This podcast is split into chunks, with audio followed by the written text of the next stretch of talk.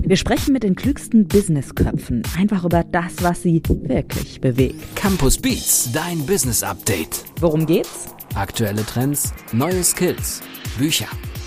Campus Beats.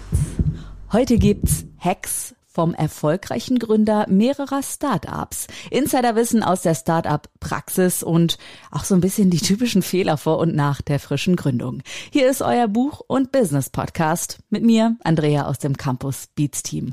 Und heute dreht sich alles um, ich habe schon gesagt, um Startups. Also es ist so ein bisschen auch die große Special-Folge, ja, für Neulinge oder alle die, die es werden wollen in Sachen Startup. Das Ziel ist natürlich am Ende kein geringeres als ein Einhorn. Naja, gut, vielleicht ein bisschen übertrieben, aber zu Gast habe ich jemand, der nah rankommt, der schon mehrere Startups gegründet hat und das sehr erfolgreich. Thomas Wilberger. Hi, schön, dass du da bist. Hi Andrea, freut mich auch da zu sein.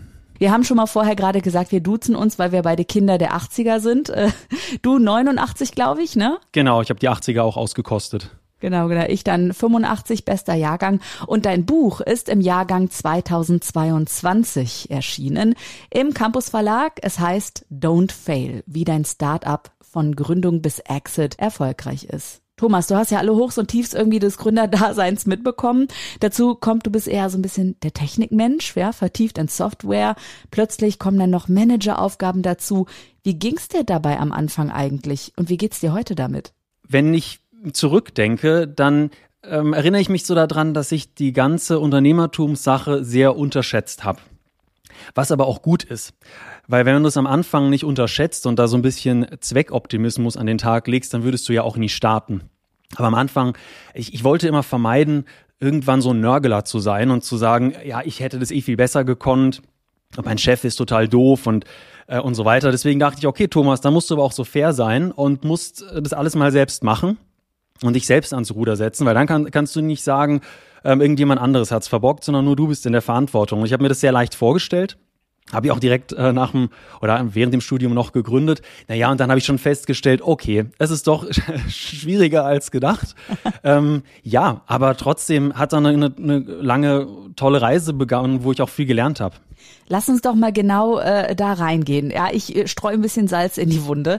Du hast gesagt, es haben dich ein paar Sachen auch überrascht. Damit hast du gar nicht gerechnet. Was ist es denn? Ja, also im Nachhinein ist natürlich alles immer einfacher, aber in der, also da sieht man alles viel klarer, aber in dem Moment, und ich glaube, das geht ganz vielen Gründern so, in dem Moment, wenn du so deinen, deinen Plan hast oder dein Vorhaben, deine Startup-Idee, dann ja, durch diese Euphorie denkst du, dass du vor den klassischen Fehlern und klassischen Fallstricken gefeit bist und es dir nicht passiert. Ah. Es gibt ja den, den schönen Satz hier, this time it's different. Auch wenn das bei allen anderen so war, bei mir ist es bestimmt besser, weil ich habe ja ein besseres Team und habe ja so viele tolle Ideen. Ähm, ja, und dann nach, nach so ein paar Monaten merkst du, okay, du bist doch auch ein, nur ein Starter wie viele andere und hast auch an den gleichen Problemen zu kämpfen. Was auch völlig normal und gut ist, was man aber am Anfang sehr gerne mal übersieht. Jetzt hast du ja zum Glück bei dir im Buch auch so eine Checkliste am Ende eines jeden Kapitels. Man kann sich da so ein bisschen entlanghangeln. Ja, also ich würde das Buch unbedingt jeder Gründerin, jeden Gründer einmal empfehlen, um eben nicht in diese Fallen zu tappen. Ähm, in welche Fallen bist du denn getappt? Und welche, ja, lass uns doch mal so ein bisschen über diese Stories auch sprechen. Also, wo kann man so richtig sich langlegen und auf die Nase fallen? Erzähl uns was, damit die Zuhörenden, damit es dir nicht so passiert. Ja, also was auch das erste Kapitel ist, witzigerweise, ist ein Fehler, der vielen in den in den ersten Gründungsminuten oder vielleicht noch vor der Gründung passiert. Und zwar das äh, Setting ist, dass du, du sprichst mit deiner Familie oder mit Freunden und Kollegen oder Investoren und pitchst, was dir da so in den Sinn gekommen ist und denkst, du hast da was ganz Tolles. Und dann kommt die Killer-Antwort und die, die lautet, äh, das gibt's doch schon. Ja. Oh nein. Ähm, das ist erstmal eine, blöde Antwort, weil was sagst du da? Also wenn du sagst, nee, gibt's nicht, du kannst es ja nicht abstreiten. Und wenn du sagst, ja, gibt's, aber ich mach's viel besser, wirkt es total arrogant. Ja. Auch, auch wenn es natürlich der Auftrag des Unternehmers ist. Nur was äh, machen dann viele ähm, Gründer? Und so ist es mir auch mal gegangen ähm, bei, meinen, bei, äh, ja, bei meiner ersten Gründung. Ja, du suchst dir eine Nische, äh, wo du quasi der Einzige bist sodass du mit breiter Brust auch zu einem Investor sagen kannst, nein, ich habe da keinen Wettbewerb, ich bin da der Einzige. Natürlich möchtest du aussagen, dass du, dass du so schlau bist und der Einzige bist, der auf die Idee gekommen ist, da was zu gründen. Die Realität ist aber, dass du dir eine Nische rausgesucht hast, die so unattraktiv ist, dass da kein anderer hin will. Oh nein. Und deswegen eine Nische sich rauszupicken. deswegen sich eine Nische rauszupicken, wo es keinen Wettbewerb gibt, ist ein ganz blödes Zeichen.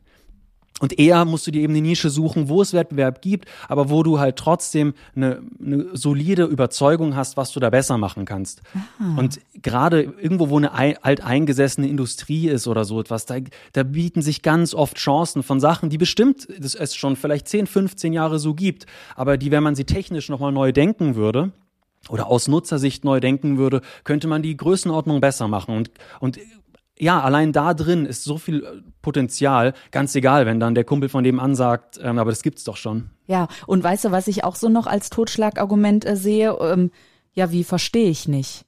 Weißt du, das ist dann so, weil man ist ja dann irgendwie, ich zum Beispiel beim Podcasting, ja, so total der Audio-Nerd irgendwie und dann erzähle ich was und dann so, ja, verstehe ich jetzt nicht, wie, wie und hä?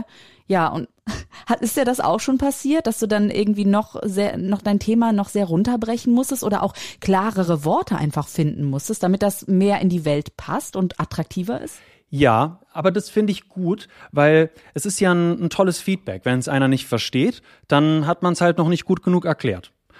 Ja, okay, gut. Aber da kann man das ja dann noch weiter schleifen und ähm, ja, oder auch mit Bildern und einem Video vielleicht nachhelfen. Ähm, außerdem muss es ja auch nicht jeder verstehen. Also es gibt ja auch so viele erfolgreiche Unternehmen, wo wahrscheinlich wir beide auch überhaupt nicht verstehen, ähm, was die machen, müssen wir aber auch nicht. Es müssen ja nur die Leute, die vielleicht das Produkt kaufen oder da investieren wollen. Aber sag mal, würdest du denn insgesamt sagen, man braucht schon so den Support von Freunden und Familie, wo wir jetzt gerade einmal dabei sind, damit das Ding auch läuft? Weil diese Start-up-Phase kann ich mir vorstellen, ähm, korrigier mich bitte, wenn es anders ist, dass die hochemotional und stressig ist. Das stimmt.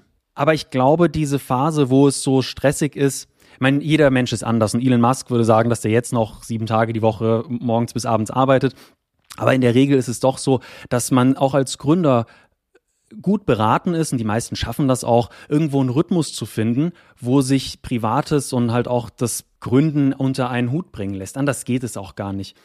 Aber selbstverständlich, also wenn du halt Eltern hast zum Beispiel, die das nicht unterstützen und sagen, das ist völliger Quatsch, ja, dann kommt der erste Rückschlag und dann denkst du dir, hm, haben die vielleicht doch recht oder ähm, natürlich, dann hilft es sehr stark, wenn man eine Familie hat, einen Partner hat, Freunde hat, die das auch, da auch dahinter stehen oder das zumindest nicht belächeln. Was hat dich denn da motiviert, auch bei Rückschlägen, die es ja immer mal wieder gibt, was ja völlig normal ist auch im Job, ähm, weiterzumachen? Ja, es geht so ein bisschen in die Richtung von dem ähm, Don't Fail, also von dem Titel, ja. Weil einerseits sagt man ja auch, das Scheitern gehört dazu. Ja, aber das Scheitern einer Idee oder einem Ansatz gehört dazu.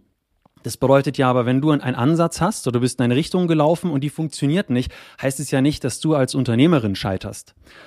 Und so habe ich das auch immer verstanden, dass ähm, solange es noch möglich ist, eben umzusteuern, ist es ja auch völlig egal, wenn man einfach einen Rückschlag erlitten hat und man dazugelernt hat. Solange man halt auch intern, also firmenintern, dann auch seinen Teamkollegen die Ehrlichkeit aufbringen kann und, und sagen kann, also ganz stolzbefreit sagen kann, äh, ja, es hat jetzt einfach nicht funktioniert, diese Richtung. Deswegen äh, müssen wir umsteuern mit eurer Hilfe. Und dann finden wir auch wieder, äh, sei es ein Geschäftsmodell oder ein, ein, ein Kundenakquisekanal, der halt besser funktioniert. Verstehe.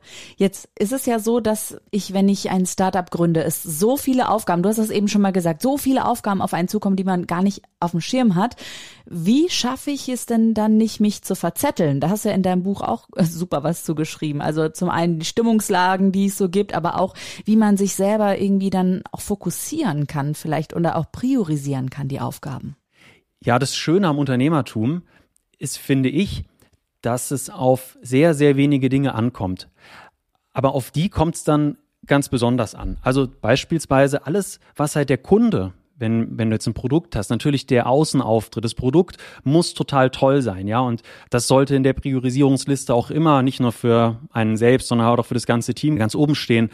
Allerdings gibt es halt auch eine Menge Sachen, die jetzt zum Beispiel gerade firmenintern sind, wo du, naja, was jetzt die Prozesse und die Organisation angeht, wo man in vielleicht bis von einer Größe von 20 Mitarbeitern auch so vor sich hinwursteln kann und es da gar nicht drauf ankommt, dass du jetzt intern die schönste die schönsten Kommunikationsguidelines hast und den Style Guide für die Visitenkarten ähm, und so weiter. Es gibt einfach jede Menge, jede Menge Sachen, auf die es überhaupt nicht ankommt. Und wenn man das auch ähm, dann ähm, Verständnis hat, äh, teamintern, kann man sich auf wenige Sachen konzentrieren, die wirklich wichtig sind. Und so haben wir das auch gemacht. Beziehungsweise ich habe es nicht immer so gemacht. Ähm, deswegen waren meine ersten Jahre auch körperlich total anstrengend, oh. auch sehr erfolglos. Also wir waren, wir haben, wir haben total, ähm, total hart gearbeitet. Und das ist auch so ein bisschen die Quintessenz des Buches, dass du musst nicht, also nur allein das hart arbeiten macht dich ja nicht erfolgreich. Und da haben wir super hart gestrampelt, sind zu jedem x-beliebigen Kundentermin gefahren, haben auf Dinge Wert gelegt, die außen eigentlich keiner sieht, bis wir festgestellt haben, okay, äh, darauf kommt es überhaupt nicht an. Also klingt jetzt total banal, ist es aber, wenn man im Eifer des Gefechts ist, gar nicht. Beat on Repeat. Und Thomas, genau hier möchte ich noch mal tiefer einsteigen eigentlich. Ähm, worauf kommt es denn dann an? Also in deinem Buch beschreibst du ja auch so die Gründungsphase, die ersten zwölf Monate und die Scale-up-Phase, dann auch diese mögliche Exit-Strategie. Aber natürlich können wir im Podcast nicht alles beleuchten. Ich würde gerne mal so in die Gründungsphase vielleicht auch einsteigen. Also was sind da so die wichtigsten Hacks vielleicht, die du mitgeben kannst? Was ein Hack ist, ist zum Beispiel dass man sich nicht davor scheut, wenn du, wenn du eine Idee hast, auch wenn die noch nicht ausgereift ist, da mit jedem drüber zu sprechen. Äh, viele denken entweder, dann, die Idee ist so raffiniert, dass die sofort kopiert wird und dann bin ich da der Gelackmeierte, der die tolle Idee hat und jemand anders hat es umgesetzt. Oder eine andere Angst könnte sein, dass, dass die Idee kaputt geredet wird. Beides ist theoretisch möglich, kommt aber zum Glück nicht so oft vor.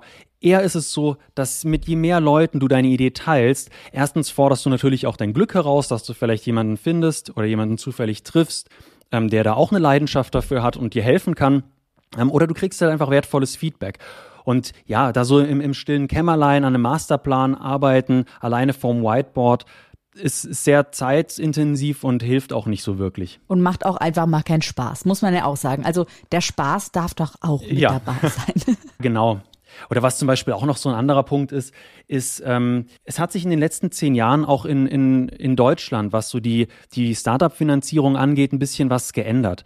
Also viele Venture Capitalists, also Risikokapitalgeber, investieren mittlerweile auch international, sodass du als deutsches Startup nicht dazu verdammt bist, auch einfach klein zu denken, weil es hier kein großes Startup-Ökosystem gibt und man sich vielleicht deswegen schämen müsste, wenn man jetzt mit einer riesengroßen Idee ankommt oder mit einem ja, mit einem, mit einem Business Case, wo man sagt, man, ja, das wird ein Milliardenunternehmen. Vielleicht wurde man oder wird man auch heute noch in, in verschiedenen Kreisen dafür belächelt, aber es gibt auf jeden Fall auch mittlerweile die Kapitalgeber, die genau nach sowas suchen. Und da ist es eher dann schade, wenn halt ein Gründer oder eine Gründerin da ihre Ideen kleinredet, nur damit man halt vielleicht so dem konservativen ähm, Oldschool-Unternehmertum in Deutschland entspricht. Aber das, ähm, das gibt es natürlich auch noch. Aber es gibt auch viele Leute, die diesen Skalierungsgedanken gut verstanden haben und auch bereit sind, so auch risikoreichere Wege mitzugehen. Und was ich eine total schöne Nachricht eigentlich auch ähm, ja aus deinem Buch mitnehme, Don't Fail, ist, dass man für den Businessplan gar nicht so viel Zeit verschwenden muss, ja, sondern sich eher kurz fassen sollte. Also wenn jetzt jemand total Kreatives um die Ecke kommt und der oder die möchte was, ähm, ja, was gründen, ja, ein Startup gründen, man kann sich auch dann einfach auf das Business an sich konzentrieren und nicht auf das, was drumherum passiert. Also ist das so möglich überhaupt, Thomas? Also es wäre total schön, ähm, und das habe hab ich mir auch so gewünscht mal, dass man das Geschäft, den Businessplan auch einfach so ja im Team einfach runterarbeitet und dann plant man das alles durch und dann ist der super und dann muss man ihn nur, noch umsetzen. Wäre wunderbar, ist aber nicht so. Der Moment an, wo du die letzte Seite von deinem Businessplan oder die letzte Folie fertiggestellt hast, da ist der schon wieder veraltet. Äh, da guckt keiner mehr rein. Also weder von den Investoren Nein, ist jetzt ein bisschen pauschalisiert, aber grundsätzlich ist es schon so. Und auch, auch nicht vom Team, sondern sobald du anfängst, lernst du so viel dazu, dass das eh wieder ähm, in Vergessenheit gerät und weil du viel aktuellere Erkenntnisse hast. Von daher ist hier so die, naja, so der Ratschlag, sich anzuschauen, was sind denn zum Beispiel die, die Pitch Decks, also bewusst nicht Businesspläne, sondern die modernen Businesspläne sind ja auch eher PowerPoint-Slides ja, von erfolgreichen Startups, die findet man ja so im Internet und dann wird man auch feststellen, die sind meistens gar nicht so umfangreich Und sich davor zu verkünsteln und alle möglichen Szenarien durchzurechnen, durchzudenken, kann man sich auch einfach schenken. Die Zeit ist besser investiert, indem man einen Prototypen baut, vielleicht schon mal eine Webseite launcht, ein paar Ads schaltet, guckt, wie konvertieren die denn, mit ein paar Kunden spricht, ein paar Messen besucht und so weiter.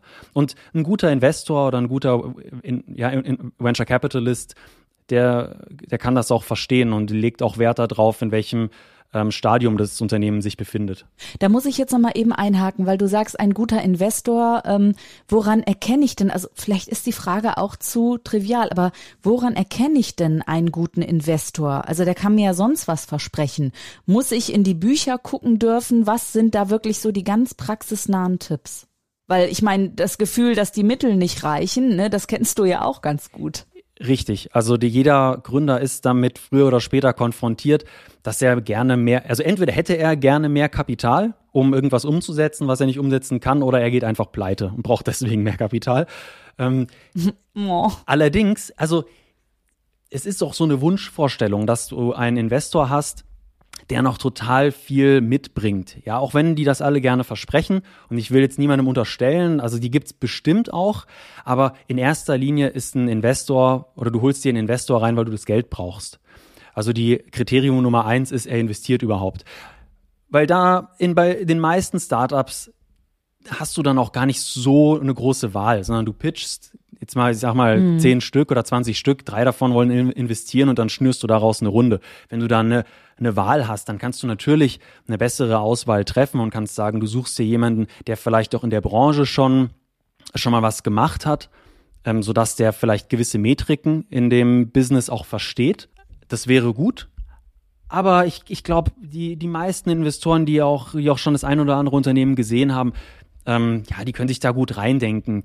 Das, vielleicht ist es eher auch so die, äh, die, die Ruhe, die ein Investor mitbringt oder ein Business Angel, der schon mehrere Investments gemacht hat, ähm, die ist viel wert. Weil auch wenn du gerade mal in stürmische Zeiten kommst, dann kannst du es nicht gebrauchen, ähm, dass du dann auf einmal die Investoren bespaßen musst oder ähm, denen irgendwas erklären musst. Und wenn einer das schon ein paar Mal gesehen hat und auch weiß, okay, du hast jetzt viel zu tun, weil Punkt, Punkt, Punkt gerade ansteht, ja, das ist nützlich. Aber weißt du, ich frage mich gerade noch, okay, wie finde ich denn dann einen Investor? Also ich als Solo-Selbstständige brauche in dem Moment jetzt für mich ganz persönlich ja keinen Investor, ne, oder eine Investorin. Aber wenn ich daran denke, ein größeres, sagen wir mal, ein Hörbuchverlag oder sowas zu gründen, ne, um jetzt mal so in meiner Branche zu bleiben, dann müsste ich ja eine Investorin oder einen Investor finden. Muss ich da einfach Glück haben oder schreibe ich da einfach die, die Leute an? Also was würdest du den Zuhörenden sagen, wie findet man auch die Menschen, die für einen dann passend wären? Also es kommt immer drauf an, auf die Summe, ja, aber ich gehe jetzt einfach mal davon aus, so der Durchschnittsgründer braucht ja vielleicht in der sogenannten Seed-Phase mal, um die ersten Schritte zu machen, vielleicht Größenordnung 100.000 Euro. Ähm, und dafür kommen so Business Angels in Frage. Also nicht institutionelle Anleger oder institutionelle Fonds wie Venture Capital Fonds, sondern einfach Menschen mit Geld, die in Startups investieren möchten.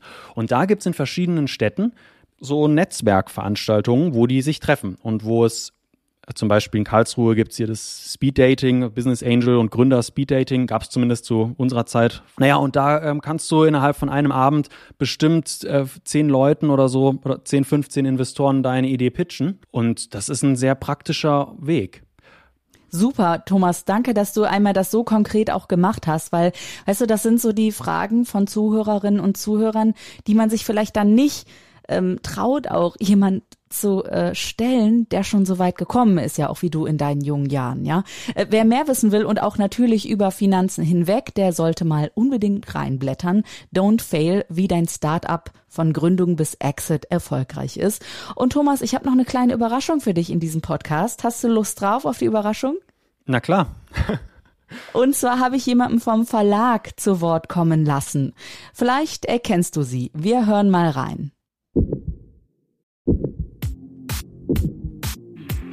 Offbeat. Wenn AutorInnen die Exposés für ihre Bücher bei uns einreichen, folgt oft erstmal eine Phase konzeptioneller Arbeit am Manuskript, um die Idee zu schärfen. Im Fall von Herrn Wilberger war das allerdings anders. Die häufigsten Fehler in verschiedenen Phasen des Start-ups und wie man sie vermeidet, unterhaltsam beschrieben, da war ganz schnell klar, das passt. Nur an den Einleitungen der drei Buchteile haben wir dann etwas länger gebastelt. Hier haben wir uns gefragt, wie wir auf das Thema Fehler machen hinführen, ohne schon zu viel vorwegzunehmen. Auch das hat Herr Wilberger am Ende allerdings sehr gut gelöst, indem er das Gefühlschaos in der jeweiligen Gründungsphase beschreibt. Wieso man zum Beispiel immer glauben wird, zu wenig Erfahrung zu haben oder warum manche GründerInnen das Gefühl haben, verfolgt zu werden oder ein Monster zu füttern. ein Monster zu füttern oder verfolgt werden. Die erste Reaktion. Ich habe mich gerade ein bisschen gefühlt wie ähm, auf dem Elternabend oder sowas, wenn ich so eine, eine Beurteilung kriege. Aber die ist ja zum Glück gut ausgefallen. Da bin ich ja nochmal gut weggekommen. Äh, aber ey, das ganze Projekt, das zu Papier zu bringen, hat mir total viel Spaß gemacht. Ich hatte halt da schon jahrelang so eine Liste mit den, was so, was so für mich so eine Gedankenstütze. Und dann habe ich darauf aufgebaut und dann sind daraus die Kapitel geworden. Ähm, darauf hat die, war das die Frau Schulz? Die das gerade gesagt hat? Ja, 100 Punkte Thomas Wilberger, Antonia Schulz ist es aus dem Campus Verlag. Cool, ja, hat auch super viel Spaß gemacht. Und ähm, sie hat ja auch gesagt, die Antonia Schulz, dass, ähm, dass du sehr die Gefühlslagen auch beschreibst. Deswegen würde mich mal interessieren, wie war denn ja, wie waren denn deine Gefühlslagen während des Schreibprozesses? Also hast du dir auch manchmal die Haare gerauft, geschrien, gelacht und bist irre durch die Wohnung gerannt oder sowas? Ja, also so ungefähr. Was, was ich vor allem versucht habe, weil es gibt ja schon wirklich viele Gründerratgeber mit irgendwelchen Checklisten und Don't Fail sollte nicht so ein Ratgeber sein, weil das Entscheidende oder so die, die Fehler, die ich gemacht habe, waren die, die, wo ich dachte, dass ich alles richtig mache ähm, und es mir dann trotzdem passiert ist. Deswegen ist das Buch auch so in Geschichten gegliedert, dass jedes Überkapitel, da sind immer so zehn verschiedene äh, kleine Fehlerchen drin, die in verschiedenen Unternehmensphasen passieren. Ja, das war, war mir ganz wichtig, dass das auch gut verdaulich ist und man das auch nicht wie so ein Ratgeber auswendig lernen muss. Ja, verstehe, verstehe. Und ist dir das am Ende das Schreiben leicht gefallen? Ja, zum Glück gibt es auch den Verlag, mit dem man ein paar Schleifen dreht. Aber vom Inhalt her ist es tatsächlich so gewesen, dass mir das alles schon recht klar war, weil ich ja das über äh, wie, in, wie in einem Art Tagebuch über Jahre so zusammengetragen habe. Manche Sachen haben wir dann rausgestrichen, die vielleicht jetzt zu speziell sind. Also ich habe ja ein Softwareunternehmen gemacht mit Enscape, wo es um B2B-Software in der Architektur geht. Naja, und da sind auch, es hat auch so Eigenheiten, die vielleicht nicht immer so ganz übertragbar sind, aber viele und die meisten Sachen, und das, ich habe es ja vorhin schon gesagt, dieses This time it's different, meistens ist es nicht different und meistens sind viele Probleme, auf die man so stößt als Gründer, sind dann doch irgendwie ähnlich. Hast du denn beim Schreiben auch Musik gehört oder warst du da ganz im stillen Kämmerlein? Ich habe das immer im Stillen gemacht, jetzt wo du es so fragst. Mhm. Äh, beim Joggen höre ich Musik, aber beim, beim Schreiben, mh, mm, nee. Ich habe, glaube ich, manchmal dabei telefoniert, ehrlich gesagt. Ich habe manchmal den einen oder anderen Unternehmerfreund angerufen und habe dem das erzählt. Und manchmal kam natürlich auch noch eine gute Idee und Thomas schreibt doch das mit rein und dann habe ich das mit aufgenommen. Und hiermit sind dann die äh, Lorbeeren an meine anonymen Unternehmerfreunde auch gerecht verteilt, auch wenn ihr namenlos seid. Sehr schön. Ja, ein guter Tipp auch zum Ende hin nochmal. Mache ich übrigens auch mit ähm, befreundeten Redakteurinnen und Redakteuren. Also wenn ich einen Blackout habe oder so im Schreiben, im Sprechen oder ne, dann rufe ich einfach meine Freunde, meine äh, Kollegen an und dann löst sich das meistens in Luft auf. Ich sage erstmal Danke, Thomas Wilberger, für diese Startup-Special-Folge heute. Danke, Andrea. Und ich sage auch Ja zur Gründung, aber nur mit deinem Buch in der Hand. Don't Fail, wie dein Startup von Gründung bis Exit erfolgreich ist. Also Startups, traut euch, legt direkt los. Mehr Tipps kriegt ihr übrigens in anderen Folgen von Campus Beats, euer Business Update aus ganz verschiedenen Bereichen. Aus dem Headhunting, aus Social Media oder auch wie es vom großen Fail zum großen Erfolg geht. Ich bin Andrea und wünsche euch was. Vor allem jede Menge Einhörner. Tschüss. Tschö. Campus Beats. Mehr Campus gibt es unter www.campus.de slash podcast.